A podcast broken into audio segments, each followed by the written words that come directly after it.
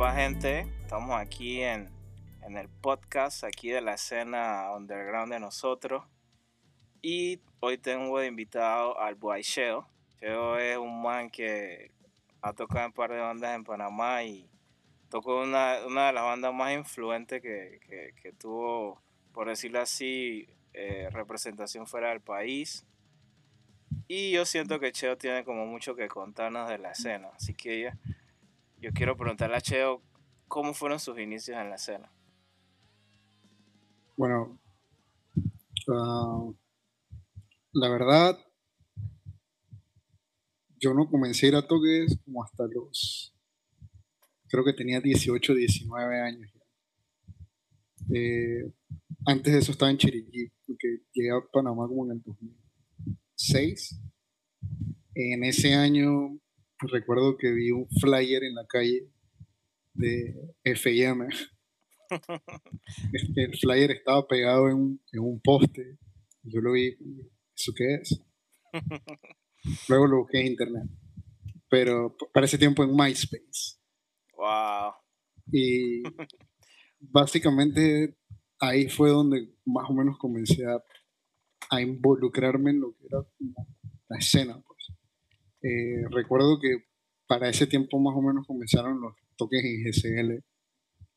Antes de que, ajá, antes de que trajeran a GCD, hicieron un par. Y para ¿Qué, ese tiempo. ¿qué, bandas había en ese tiempo? Adriel. eh, Scars from Deception. Este.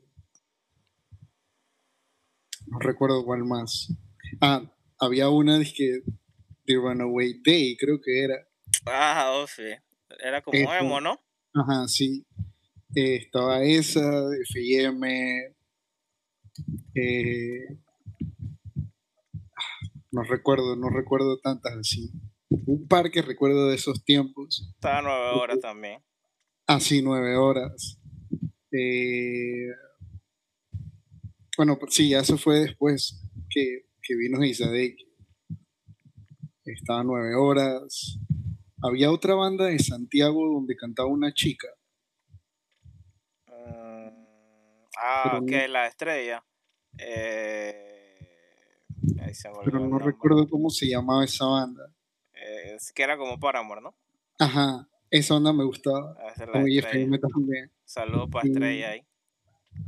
También había otra banda que era como de Chitré, creo que era, o era de Agua Dulce. Metal Bike. no, era, era, el que cantaba era un chico, uno que era como de mi estatura, no era muy alto. Flaquito. Mm, no recuerdo el nombre de esa banda. Chitré era un poco banda. Pero era también como media emo. Así, más o menos. Yo creo que ya sé, creo que sé cuál tú me dices. Pero no, no recuerdo el, el, nombre de esa banda. Este. Había muchas bandas. Había, había, había, muchas bandas. El punto es que, regresando a la pregunta que. ¿Qué influyó eso en ti? Eh, ahí fue donde comencé a involucrarme un poco más. Me di cuenta que habían bandas que no, no era, no era solamente metal, porque en Chiriquí eh, básicamente la escena era eso, metal punk, lo cual no es malo, pero... No incluía los otros géneros. Sí, no, era, no incluía los otros géneros y entonces como que mis intereses no iban en ese camino. Entonces, eh, no encontraba como esa, esa conexión. Eh, tenía, eh, tengo, tengo dos amigos que ellos están ahí en Chiriquí, que con ellos era el que compartía música, básicamente. Pero aparte de eso, eh, de ir a toques e involucrarme en una escena, eh, fue aquí en Panamá, ya estando aquí. Eh, luego de eso, conocí a Moisés. A Moy. A Moy. empecé a ir un poco más a toques, me fui involucrando un poco más. Quedaste en una banda. sí, sí. Ahí fue donde donde que eh, empecé a tocar en, en que de hecho mm, no tenía ni la más mínima, aún no tengo la más mínima idea de lo que estoy haciendo, pero al menos ahora tengo un par de nociones más, no como antes. Y grabaste, grabaste disco, ¿no? Sí, eh, grabamos, bueno, en parte, una parte y parte. Eh, en ese tiempo empecé a tocar en Aglucerending más que todo era porque ellos se iban a ir de tour.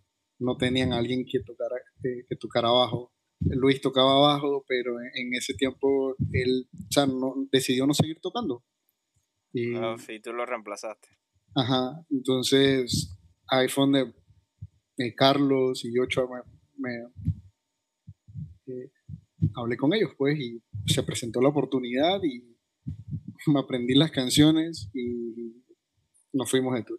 Y después de eso seguí tocando en el Club Serending hasta el 2000.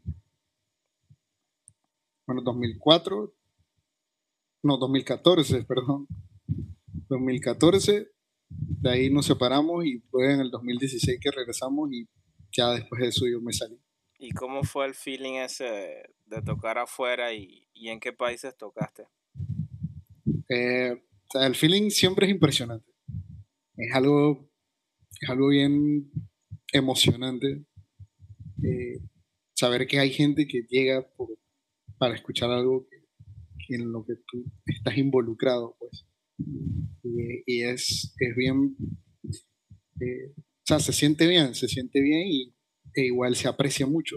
Eh, tocamos en Costa Rica, Nicaragua, El Salvador, Guatemala, Honduras y en Colombia también tocamos. Sea, todo Centroamérica y un poco de Sudamérica. Sí. Y es importante decir esto porque hay mucha gente que en Panamá dice, que no, pero el rock se representa solo otras bandas y hay otras bandas under que han ido afuera y han representado al país y que lastimosamente nadie le da el valor ni, ni nadie los menciona.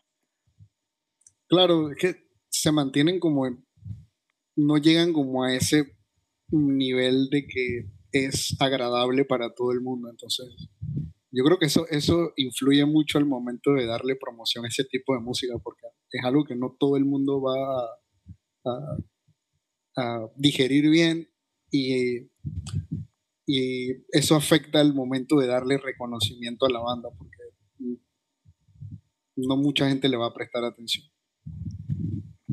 Y ahora, ¿qué consejo le darías a las personas ahora que, entran nuevos a la escena o, que quieren entrar o que quieren hacer una banda? ¿Qué consejo le darías a esas personas?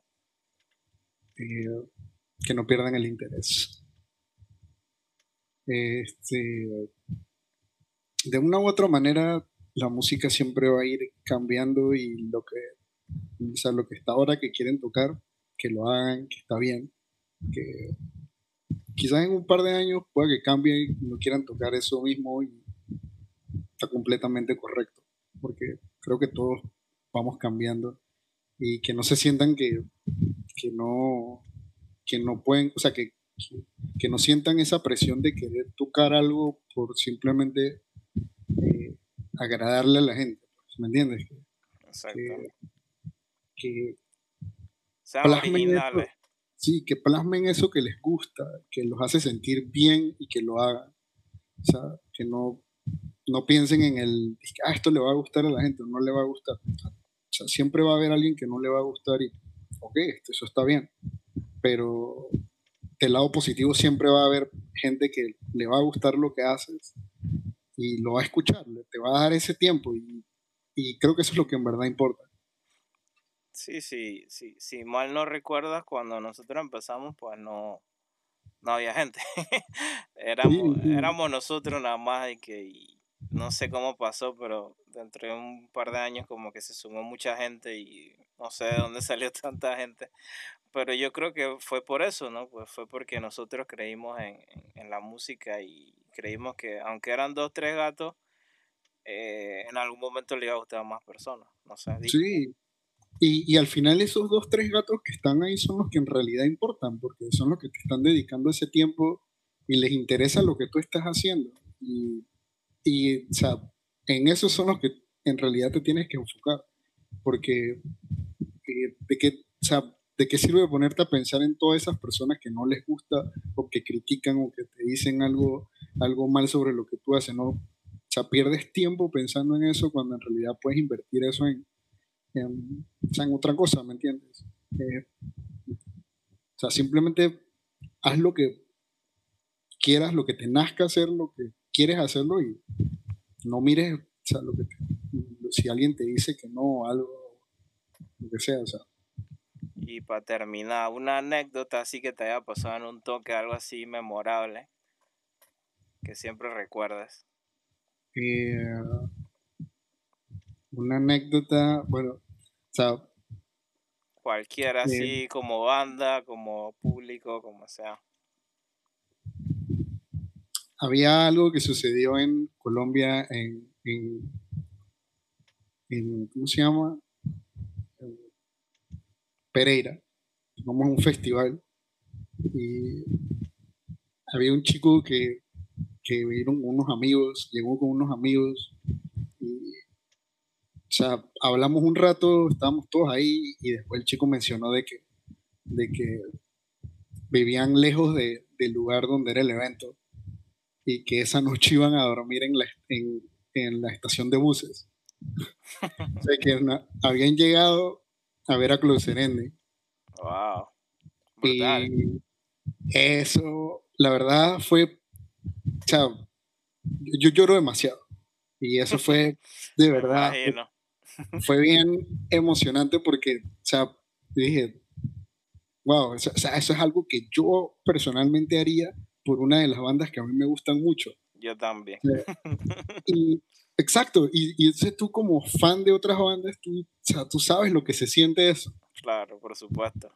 Y entonces estás como, en ese momento estás del, del otro lado y sabes también qué se siente, que lo que, lo que sienten las bandas cuando le dices eso. Y, es impresionante, es impresionante. O sea, es algo bien, la verdad es algo bien bonito. Es, es algo, una experiencia bien bonita. Sí, sí, en verdad brutal. En verdad agradezco el...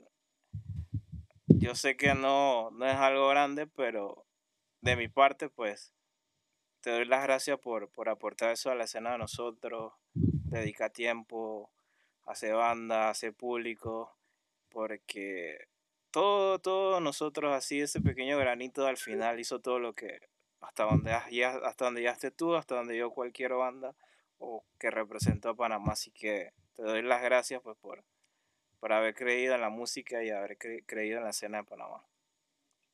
en verdad, gracias a ustedes, porque, o sea, yo en, en, mi burbuja en Chiriquí, yo pensé que yo jamás iba a conocer gente que, que escuchara a Treyu, a Those and Furies, ah, bandas similares. Ah, o sea, luego vine a Panamá y me di cuenta que había gente que, que le gustaba exactamente la misma música que yo. eso, es algo inigualable, no, no hay nada parecido. no te sientes tan solo dentro de todo, todo tu, tu, día, o sea, tu, tu, vida cotidiana. Pero sí, man, eso es bien, bien brutal. Bueno, ya con esto terminamos la, la entrevista de hoy Gracias, Cheo, por, por dedicarnos ahí un tiempito para hablarnos un poquito de esta historia musical aquí en Panamá. Gracias a ti,